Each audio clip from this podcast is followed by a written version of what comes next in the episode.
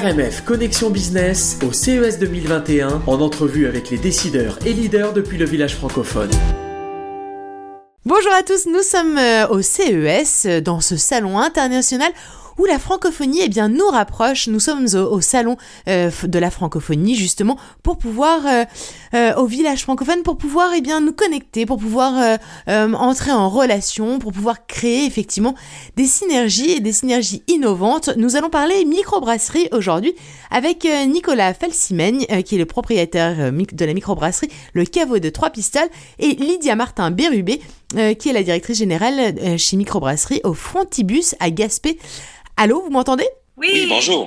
Bonjour. Allô Delphine. Allô Julien. On est absolument ravis euh, de vous avoir ce matin pour pouvoir parler, eh bien justement de ces connexions. Euh, qu'est-ce qui fait que bah, deux brasseries, euh, vous êtes quand même assez loin l'un de l'autre. Qu'est-ce qui fait que vos deux brasseries ont décidé de collaborer? Il y a une belle collaboration, euh, tu, tu, diras, Nicolas, euh, si je me trompe, mais euh, au Québec, il y a une belle collaboration entre les microbrasseries. Puis, on s'est retrouvés dès les premières années dans plusieurs festivals ensemble. Donc, comme je mentionnais tout à l'heure, on a pu échanger sur les bières, etc., sur les défis de nos entreprises. Puis, en Gaspésie et le Bas-Saint-Laurent, Nicolas, vous avez fait des brassins dans les dernières années des, brassins collabos, ce qui t'a permis de travailler avec Patrick. Fait que je pense que ça a commencé un petit peu là, comme euh, quand on est devenus euh, des amis, on a appris à se connaître un peu comme ça à travers les festivals. Ben oui, le courant passé tout de suite. Euh, en fait, on, s'est retrouvés par hasard dans plusieurs contextes à être partie prenante chez un même distributeur à, faire partie euh, d'une association euh, de la route des bières de l'Est du Québec, entre autres. Euh, et puis, quand on a fait les collaborations, ben, on a vu qu'on s'entendait bien et puis qu'on partageait les mêmes valeurs en tant qu'entreprise. Parce que même si au Québec, toutes les toutes les microbrasseries font partie d'une grande famille de solidarité, d'un espèce de mouvement qui rapproche le producteur du consommateur et tout ça, euh, il reste que chaque entreprise a ses propres valeurs, sa propre vision, euh, euh, ses priorités. Puis avec Frontibus, ben, le caveau s'est vraiment retrouvé à la maison, si on veut. Là. On, on, a les mêmes préoccupations de, de mise en marché à partir de produits locaux, de circuits courts, d'écologie.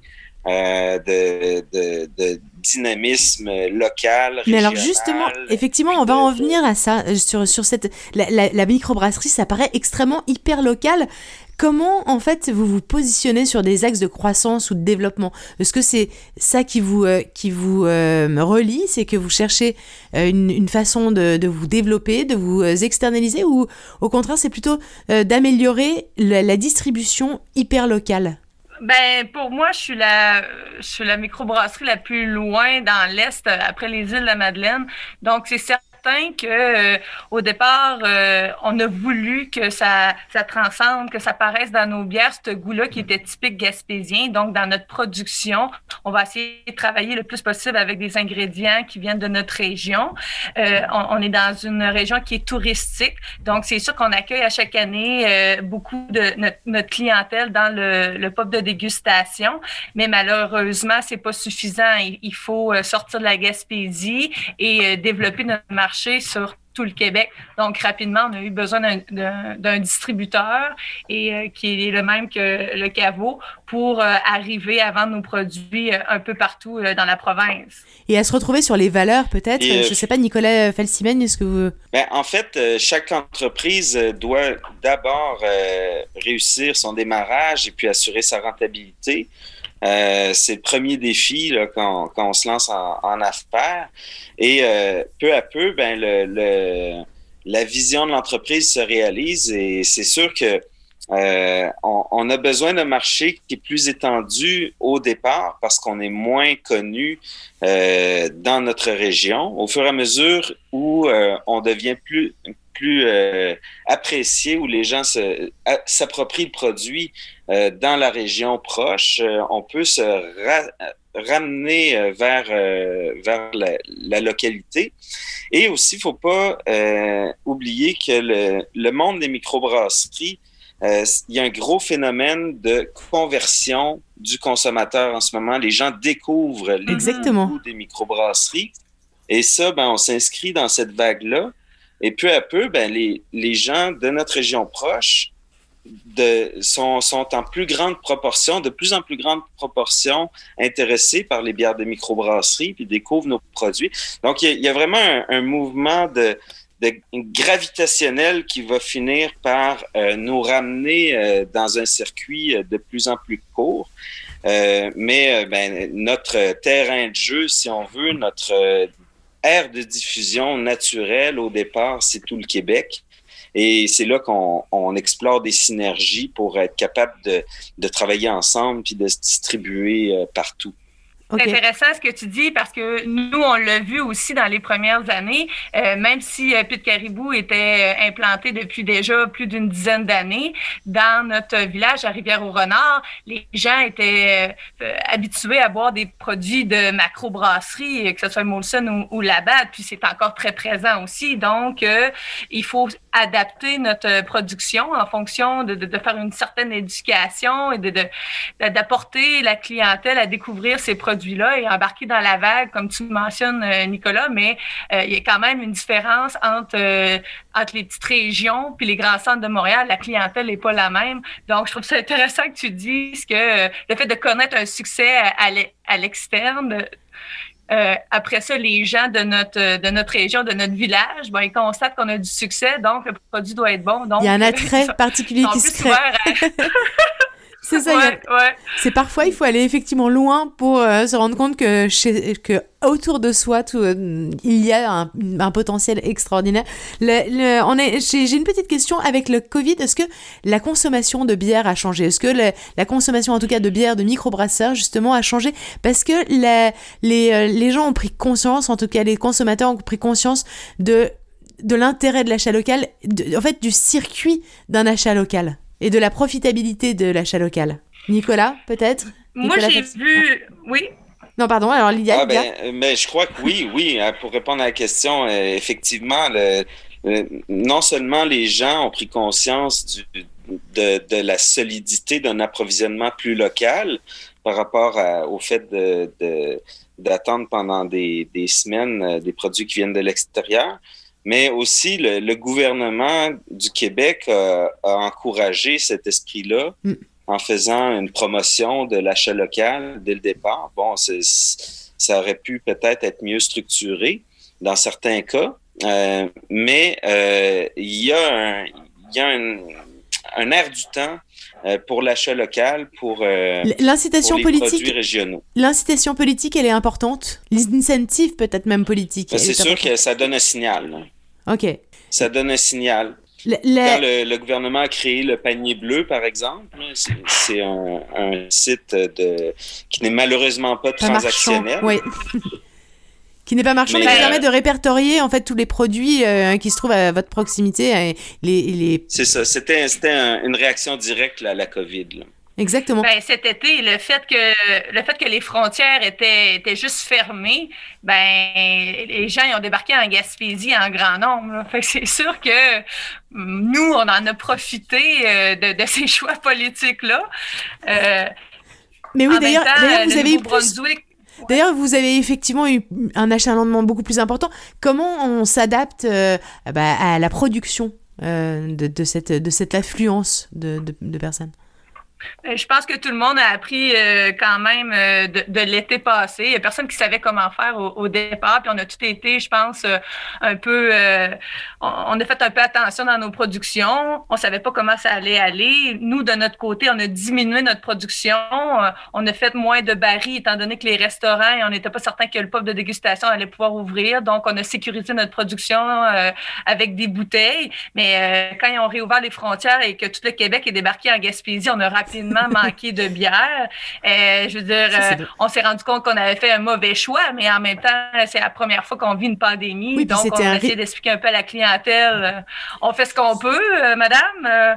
mais mais c'est ça, c'était nouveau pour tout le monde. Aujourd'hui, on, on, voit que dans le domaine de, de, de l'alcool, de la bière, ben que les gens, même en confinement, en pandémie, boivent toujours, si pas plus. On, on, leur suggère de boire avec modération toujours, mais nous, ça nous a quand même sécurisé d'avoir une première année comme ça, de voir euh, comment ça se jouait. Puis, euh, je pense pas que la Gaspésie était prête à recevoir autant de, de touristes. Je pense qu'en 2021, euh, il y a beaucoup de choses qui vont être mises en place pour euh, un accueil euh, plus agréable.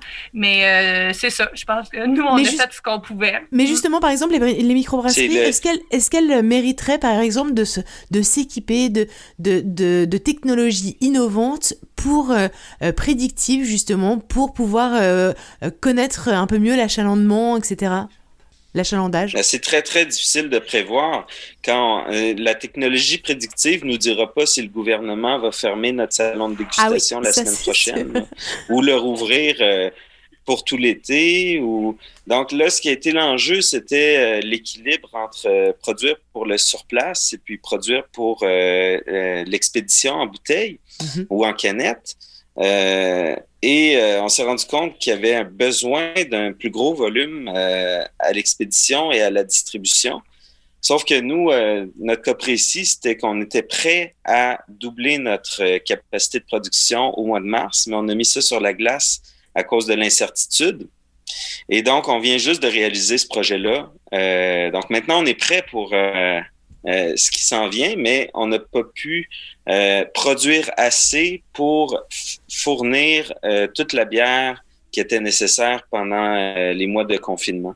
Est-ce que créer de la rareté, ça va finalement peut-être, j'en sais rien, hein, je, fais de la prédiction un peu, mais est-ce que ça va être comme un, vignoble peut-être, ou en, créant de la rareté, ça peut créer de, bah, de l'engouement et de la richesse? Ben, moi, je pense que c'est dangereux. C'est un couteau à deux tranchants. Euh, faut que, oui, ça peut être intéressant de créer de la rareté, mais si tu perds ta place sur les tablettes puis que ton concurrent il vient la prendre, euh, c'est un petit peu plus difficile à, aller rechercher. Euh, des fois, les clients ils aiment pas ça, justement, toujours devoir changer leur leur facing, leur présentation de, de tablette. Donc là, je pense qu'on était dans une condition qui était particulière, puis on avait le droit justement à, l'erreur ou à, à un ajustement, mais toujours être en. À part si t'es ovale euh, au Québec, euh, je pense que les clients n'aiment pas tant ça. Mais c'est ça. Ben, je pense que cette époque-là est révolue. Hein. Euh, on, avait un marché qui était beaucoup plus restreint quand, quand certains se sont fait connaître pour leur rareté. Ils sont devenus. les gens font la file quand il y a une sortie d'une nouvelle bière de telle ou telle microbrasserie, pas seulement au Val. Mm-hmm. Mais mais aujourd'hui, c'est difficile de, de, D'aller faire le même. Euh, Bien sûr. Parce que parce qu'il y en a beaucoup. Il y a combien de microbrasseries d'ailleurs Il y a tellement, tellement de microbrasseries. Mais c'est ça. Vous savez à peu près quel est le nombre de microbrasseries au Québec? 252. OK. Ça, c'est les permis BR, mais probablement qu'il y en a plus avec les, les permis AB. Là. Il y a deux types de permis. Ok. Et dans le monde, vous arrivez à créer des synergies. Là, vous êtes euh, ensemble au Québec, mais et dans le monde, vous pourriez euh, trouver des synergies intéressantes euh, sur des difficultés qui sont les mêmes. En fait, vous partagez tous les mêmes les mêmes challenges, les mêmes défis. Ben là, nous, on collabore avec une, une belle microbrasserie en Bretagne qui s'appelle la Coref. Puis après avoir discuté avec eux, l'impact de la COVID fut plus similaire là-bas. Euh, il a fallu s'ajuster parce que en 2020, il n'y a pas eu de festival non plus. Donc, euh, ça peut représenter une grosse production de bière euh, en baril. c'est beaucoup d'adaptation. Puis eux aussi, ils ont eu ces problématiques-là d'ajustement de, la production. Là. Je pense que toutes les microbrasseries au monde ont vécu un peu la même chose. Qu'est-ce qu'on peut vous souhaiter pour, bah, pour la suite, hein, pour le mois à venir, mais pour aussi l'année à venir peut-être? Ben, peut-être un peu plus de prévisibilité. Mhm. si on pouvait savoir euh, euh, avoir des bases plus fermes sur lesquelles faire des prévisions que, que ce qui a eu lieu en 2020, ça, ça, nous aiderait beaucoup, mais, euh, on est, on est quand même bien parti. Euh, dans, il y, a, il y, a, des secteurs qui ont été beaucoup plus affectés là, que, que nous, les microbrasseries, euh, par, par cette année-là rocambolesque. Là. Les restaurateurs, les, les, les brasseries qui, qui n'embouteillent pas. C'est certain. Il y, a, il y a eu, ça a eu un plus gros impact. Nous, on est chanceux finalement. Lydia Martin. moi, je m'ennuie de faire des festivals. moi, j'aimerais ah ben, qu'en 2021. Ben ouais, moi j'ai envie de faire des festivals en 2021 puis de pouvoir euh, me déplacer et voir les gens un peu. Euh, c'est ça qui me manque. C'est ça que je souhaite pour 2021. Eh ben nous aussi on Se déplacer, aller voir les collègues, faire des collaborations, tout ouais. Eh ben écoutez, on vous le souhaite, on vous le souhaite. Euh, c'était euh, Nicolas Felsiming, euh, propriétaire de la microbrasserie Le Caveau des Trois Pistales, et Lydia Martin Bérubé, la directrice générale des microbrasseries au Frontibus à Gaspé. Merci beaucoup infiniment à tous les deux et bah écoutez, on boira une bière à votre santé. eh bien oui, à la vôtre. Merci beaucoup. Bonne journée. Bonne journée. Merci. Au revoir. Merci. C'était RMF Connexion Business au CES 2021 avec les décideurs et leaders depuis le village francophone.